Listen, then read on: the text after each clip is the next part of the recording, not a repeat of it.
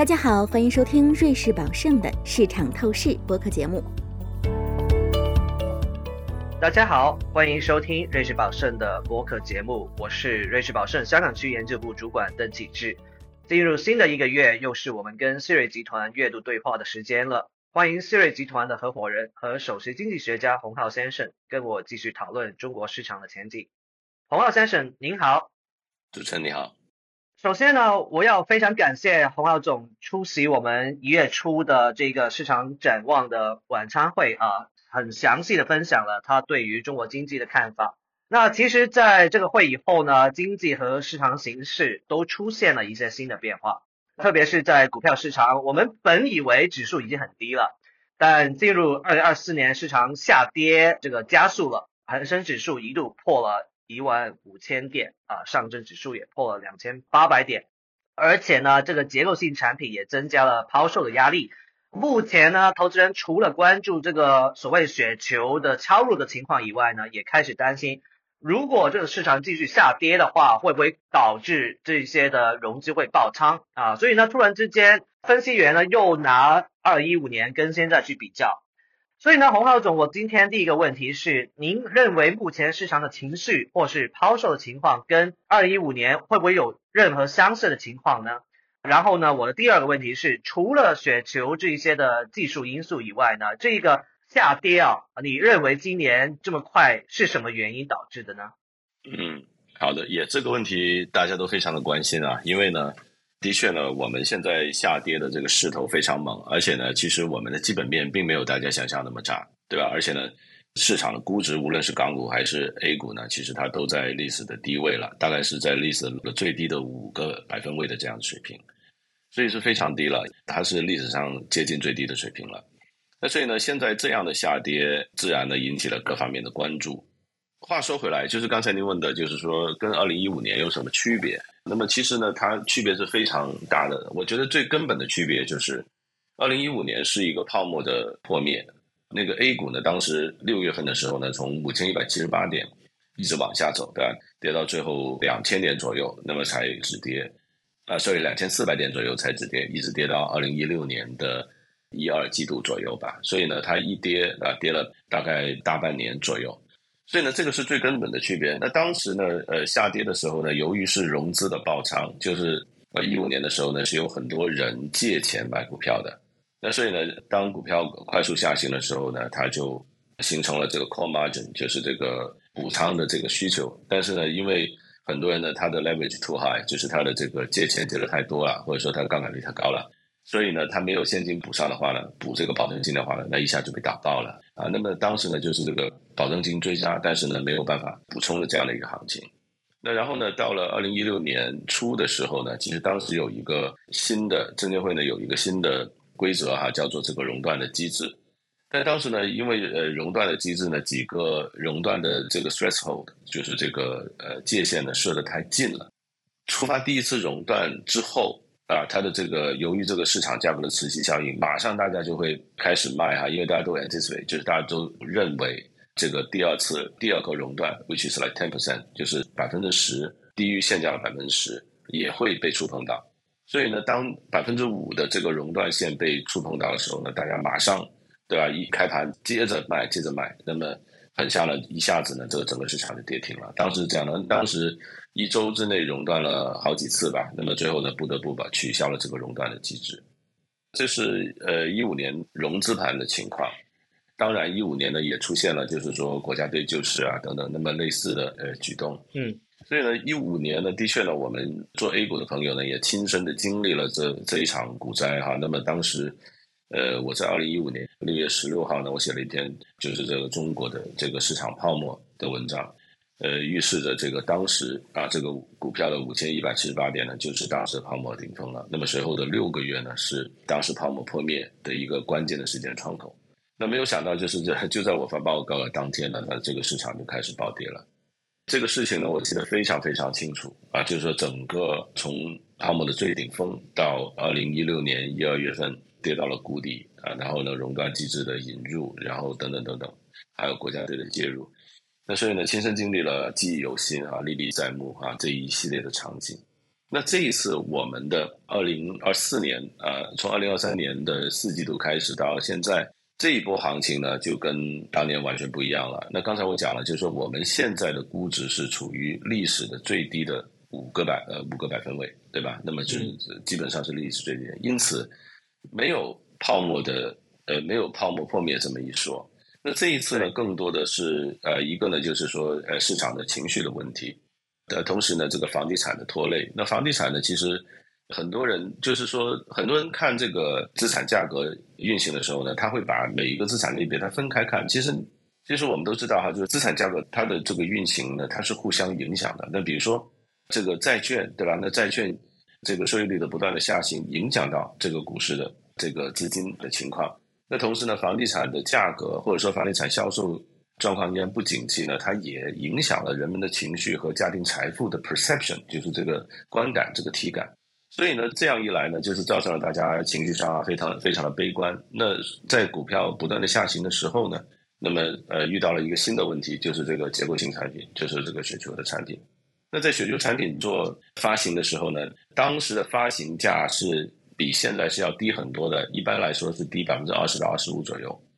那么由于股票的不断的下行，那么它已经触及了这个呃敲入的价格，就是百分之二十到百分之二十五，低于当时的百分之二十到二十五这样的价格。那在券商发雪球产品的时候呢，它同时做一个对冲的，对吧？因为你你不可能卖出一个雪球产品，但是你不做这个对冲的，所以呢，它一般来说呢会 long 一个 index future，就是 long 一个这个指数的期货。在雪球不断敲入的时候呢，券商它会 unwind 这个 hedge，这个 long hedge，就是它会把这个长端的长仓，就是指数的长仓取消掉，呃，对冲掉，卖掉。那所以呢，那你想象一下，那这个市场的抛压就非常大了。那同时呢，有的人听说呢，还是加钱借钱去买这个雪球产品的，因此它的杠杆率呢也是非常高的。那所以呢，它对于这个市场的下行，那比如说市场下行百分之二十五。他借了四倍的杠杆的话，那基本上他所有的资本金都被外包了，就更别说这个补充资本金这么一说了。所以呢，雪球的产品呢，的确是对市场的运行的影响呢是不可小觑的。对，那刚才你说到两个重点，其实想再了解一下的。第一个呢，刚才你说到国家队啊，另外一个是房地产的拖累。我们先先讲一下呃国家队，因为最近彭博有报道哈。就是国家可能会用大概两万亿人民币啊，经过这个深港通北向的去买入 A 股，那他们就说算是一个一石二鸟啊，同时就股市也同时承托这个人民币。老实说，我个人对于当中的细节是有一些的怀疑态度，但反正如何啊，上一次国家队大规模买股票就是正如您刚才说的，二零一五年，那之后呢，二零一六年就的确开始了两年的牛市。所以从目前的形势来看啊，当然你刚才已经说到了，一五年跟现在二四年其实有很大的分别的。但有一些的可能比较乐观的投资人在问一个问题，就是有没有可能我们会重演二零一六年的历史，就是我们国家队出来以后，股市触底，然后长牛就开始呢？嗯，首先这一个平准基金呢，其实它一直在被讨论，从去年十月份开始讨论到现在，就是呃有这个 idea。那当然就是说，你可以看到，首先缺乏细节，缺乏 follow up，对吧？那第二呢，就是说它并不是一个新的新闻，那它在去年十月份呢，其实已经报道过一次了。所以呢，我并不觉得就是说它做出来时间上有考虑，那同时呢，细节上呢，比如说你用这个离岸的这个美元。通过这个沪港通这个机制呢，互联互通机制呢，去回到内地去买内地的股票。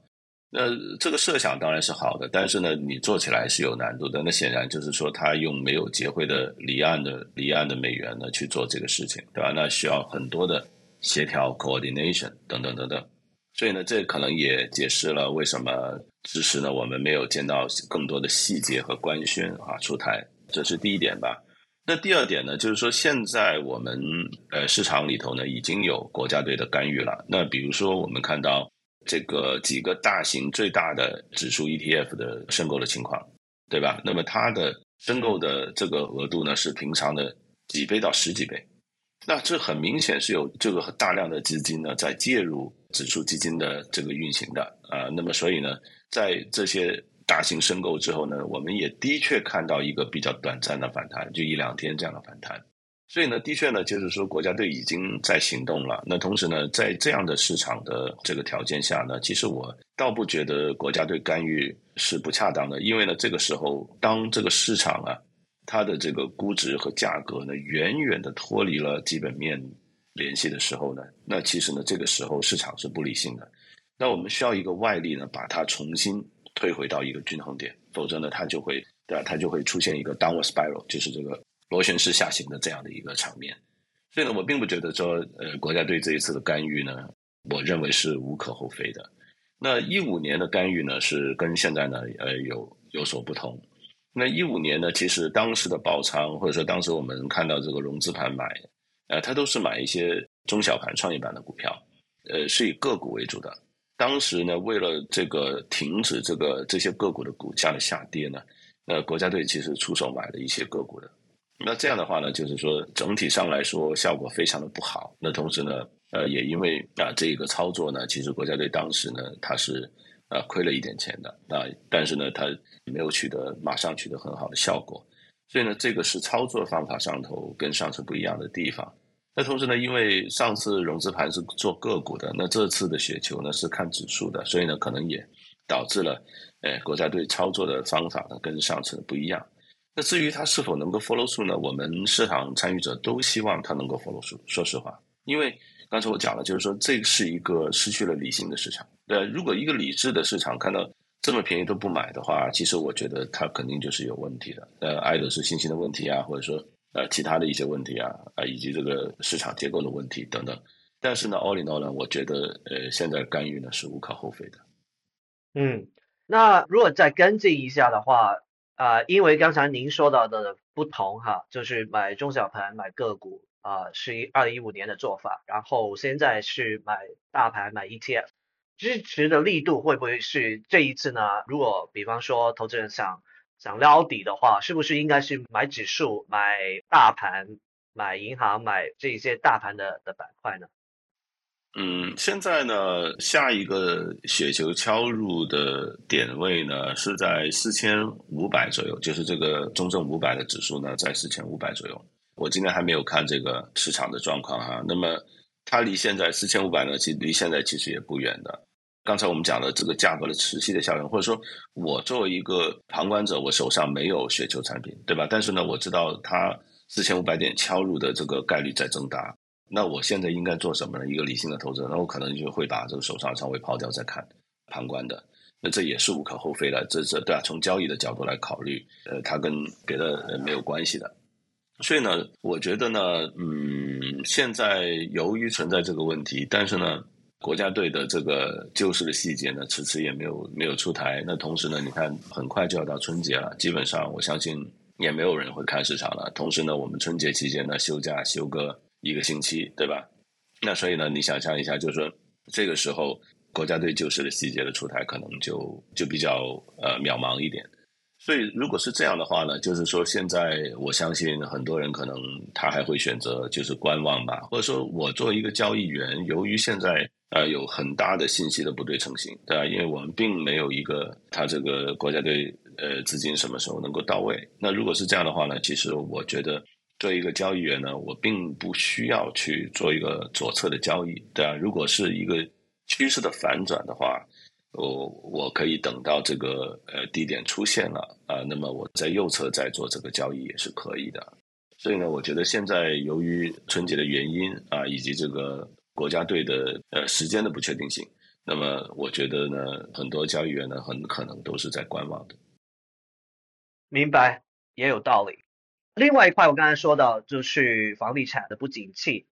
房地产最近有很多消息，就正如您说的，就不太景气，所以呢，有更多的城市要放开了。那其中呢，广州、苏州全面放开限购啊，这两个消息呢比较受市场的关注。那洪耀总，我们会不会陆陆续续的看得到其他的城市可能也会取消限购呢？可能更重要的一个问题是，您觉得放开了以后呢？这房价跟这购买量能止跌吧？啊，最起码止跌，我们先不管它会不会涨反弹，但能不能止跌呢？呃，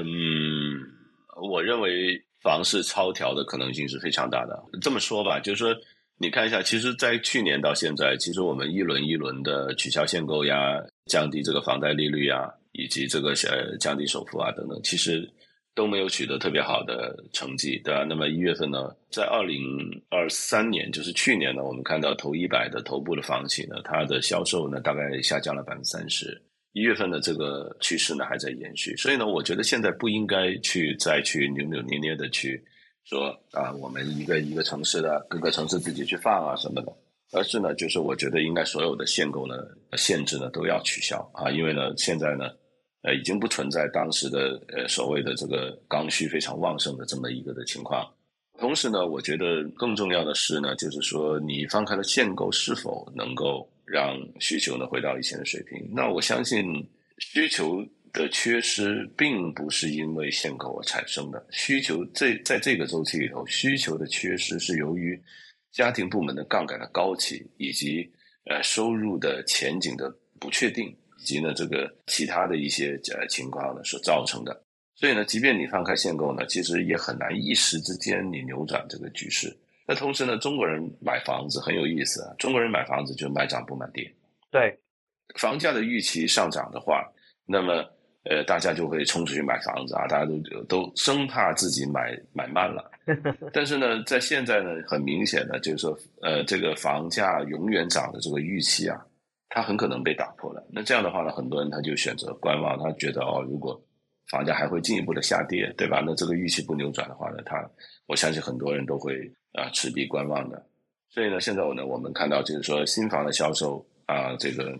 不尽人意。那其实呢，二手房呢，如果你看一下内地的这些找房的呃网，那其实它出现了一个新的情况，就是以前呢都是我们就是商品住宅楼，对吧？它呃，建好了拿来卖，或者是楼花拿来卖啊，这这这这都有。那么呃，还有一些二手房腾出来。那么现在呢，二手房的挂牌量呢在不断的上升，同时呢，挂牌的价格在不断的下降。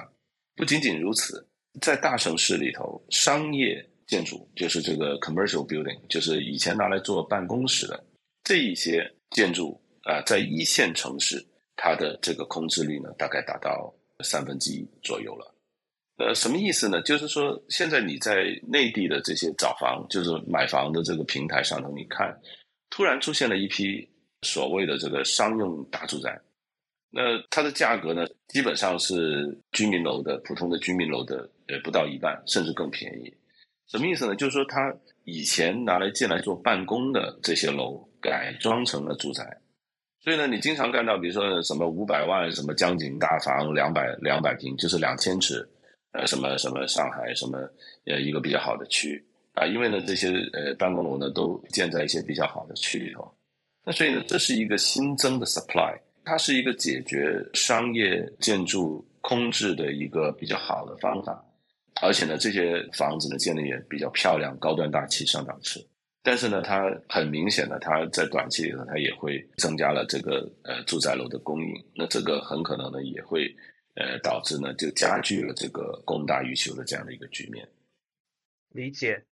那除了这个消息以外呢，房地产领域里面最近比较受关注的另外一个消息，当然就是这个香港法院对于中国恒大出了清盘令。哈，那目前市场普遍认为呢，中国恒大的境外的资产可能会被清算了，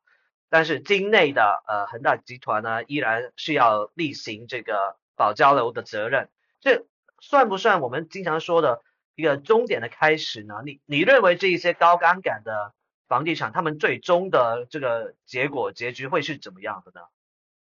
嗯。我觉得，呃，恒大被下令清盘，已经就是说，大家其实已经 anticipate 了，就是大家心里头也知道这么一天迟早都会到来，对吧？毕竟呢，他借了两万多亿的这个负债，呃，同时呢，他也没有办法清还，那同时这个公司的运营呢，似乎也陷入了困境，所以呢，其实市场并不惊讶的。那同时呢，在这次下令清盘之前，香港法院下令清盘之前呢，其实他已经拖延了七次了，就请求。啊，这个延期啊，七次呢去，还是八次呢去做这个聆讯的，所以嗯，并不是一个很令人惊讶、意外的消息吧。那同时呢，下一个问题就是说，其他的大型的房企是否也遇到会遇到同样的问题。那如果你看一下今年二零二四年中国的房企，它需要的现金流大概是接近十九万亿，接近十九到二十万亿左右。那么这一个数字呢，就它需要的现金流的数，或者说这个现金流的缺口啊，它是比去年要大百分之五十的。嗯，就是今年如果呃这个房地产的销售进一步的下滑，呃，但是呢，它所需要的呃现金流，比如说你要去还债啦。啊，你要有这个 account payable 这个应付的账款啦，啊等等，那么这一些呢，它的现金流的需求呢反而是更大的，所以呢，这个可能会今年会造成进一步的困境。我觉得大概率事件呢，其他的大型的房企，呃，如果它前期扩展过快的话呢，它很可能也会遇到同样的问题。理解。啊，那我们转一个话题吧。那我们讲了很多，就是经济的旧的动能，特别是房地产的投资。啊，那我们现在是讲一下新的动能啊，就是消费跟制造业。那关于制造业呢，我上个月跟其他的投资人一同去拜访了一些新能源和高科技的公司，啊，在上海，在北京哈。那好几家呢都不约而同讲到，现在因为还是供过于求的情况比较严重嘛，那所以呢，这些公司如果要维持增长的话，它只有两个方法啊，第一个方法就是在本地市场去抢这个市场份额。另外呢，第二方法呢，就是去拓展这个海外的业务。但老实说，啊，出海是不容易的哈。你看，最近美国政府又新增了好几个领域的贸易限制，而且呢，推出的密度好像也增加了。所以呢，投资人现在担心的是，在美国选举年哈，会不会这个贸易风险会不会持续的增加？所以呢，洪浩总，您是怎么看待啊，今年中国这个高增值产品这个出口的前景呢？嗯，其实去年我们高附加值的这个出口的产品呢，它做的非常好的。那首先呢，就是说这些高端制造呢，它以及高附加值的产品，它对于中国 GDP 的贡献已经超过了房地产。那当然，因为房地产在一个下行的趋势，那么这些在上行的趋势，所以呢，呃，去年呢，其实它对 GDP 的贡献呢，它已经超过了房地产了。第二呢，就是说，呃，从电动车、太阳能晶片。呃，还有一些呃终端、低端的半导体来看呢，其实我们中国呃它的出口量呢也在激增，对啊，所以嗯这是好的地方，但不好的地方呢，就是说当你在这个产业链上往这个高附加值的端走的话，那么这些呢传统是欧美的，它是欧美的这个所谓的欧美的这个强项和领地啊，那这样的话呢，你势必呢就会蚕食了他们的利益。你现在的这个呃制造业的水平非常高，非常 sophisticated，这样人们同时呢，你的车新能源车呀，或者其他的一些啊高端制造的东西呢，都比别人造出来要便宜。那所以呢，这势必呢让他们呢感到啊自己的利益呢受到了严重的威胁，甚至呢被分割。所以呢，这样的话呢，反而会引起贸易保护主义的抬头。那今年呢，其实我们已经看到了，拜登政府呢，他。啊，不允许装有中国这个电池的新能源车继续享受美国政府的津贴。那么同时呢，我们相信呢，因为欧洲那边呢，它似乎传统的这些车企，像 B M W 啊、呃 Mercedes Benz 啊，那么这些车企呢，都受到了严重的冲击，对吧？他们的市场份额在急剧的下降。毕竟中国的车又便宜又好又漂亮，所以呢，我觉得不难想象呢，这一些呃传统车企也非常的有可能呢，它。呃，对中国进行这个贸易呃贸易保护主义的这些干预，那如果是这样的话，那你想象一下，就是说我们的强项反而啊，它会招致更多的这个呃贸易上头的制裁。这个时候呢，如果你看，就是说对于整个中国的市场来说，呃，你不难发现呢，就是海外对于中国的贸易出口的这些态度啊，非常的。容易干扰我们市场的运行。那比如说，呃，前两周我们的这个出现的这个美国关于中国生物制药的板块的讨论，对吧？说这个呃呃什么国家安全呃原因也好呀，或者说其他的一些原因也好呢，要制裁我们。那马上整个板块当天就跌了，嗯，呃百分之二十五，对吧？所以这些风险呢都是实实在在的，就是说呃我们的这个高附加值的出口啊。它是做的非常的好，呃，增长的非常的快，但是呢，它的同时呢，与此同时呢，它也让我们置身于贸易保护主义的这个氛围里。嗯，对，那可能今年这个经济的动力可能就更啊依赖这个消费对于这增长的支撑了。那最后我想问一下关于中国债券的，因为我们已经聊过股票，我们也讨论了经济。那关于中国债券呢，我们看得到国债的收益率在过去一段时间持续的下滑啊，所以我的问题很简单啊，洪老总，您认为现在是啊这个是反映了什么的市场预期呢？然后这个国债收益率啊，在中国还是会继续回落吗？呃，我相信大概率还会创新低吧。就是说，它现在在二点四七呃左右这样的一个水平，二点二点五左右的这样的水平，那基本上就是个历史最低的水平了。呃呃，但是呢，往继续往下行，我觉得应该是个大概率的时间吧。那个这个主要还是因为整个市场呢，它的这个风险的偏好呀，非常的弱。那国债呢，作为一个安全性的资产呢，其实它是受到，就是它还是受到大家的青睐的。那同时，中国的市场啊，如果你看一下，很有意思，中国可能是唯一的世界上唯一的一个市场，股票和债券之间的相关性还是负的，对吧？股票涨，债券跌，债券涨，股票跌，对吧？所以你的这个投资组合里头呢，如果有中国国债的话，其实它是可以分担很大的冲对冲很大一部分风险的。呃，那再看呢，就是说整个环境这个通缩的压力是切切实实的存在的。这个主要还是因为呢，就是说房地产的原因吧，啊，还有这个上游的这个呃产能过剩啊这样的原因啊，那所以呢，我们上游在呃价格通缩的这个环境里头已经持续了比较长的一段时间了。那这一些通缩的压力，由于我们现在刺激的方向都是我们的这些高端的制造业，对吧？那高端的制造业。不断的增加产能的话呢，那么自然而然你的这个对价格下行的压力呢是很显而易见的。所以呢，暂时我们无论是逻辑上也好，还是这个统计数据也好，它都是支持这个呃国债的收益率呢进一步走低的。嗯，好的，感谢洪老总这个月的分享。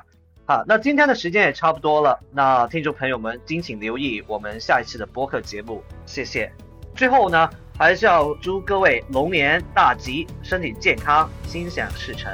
我们下个月再见，恭喜发财！感谢您收听瑞士宝盛的市场透视。如果您喜欢本期内容，可以通过 Apple Podcast 订阅，随时随地收听我们的节目。欢迎访问 www.juliusby.com，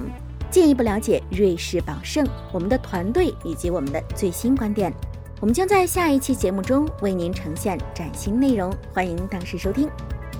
以下内容为节目免责声明：本节目中所述信息与观点属营销资料，并非独立金融或投资研究成果。本节目内容仅供参考，并不构成经由或代表瑞士宝盛发出的买卖任何证券、证券相关衍生工具及其他产品。或参与任何司法管辖内的特定交易的邀约、推荐或邀请，对因使用本节目内容而导致的任何损失，瑞士宝盛不承担任何责任。请访问 www.juliusby.com/legal/podcast，了解更多重要法律信息。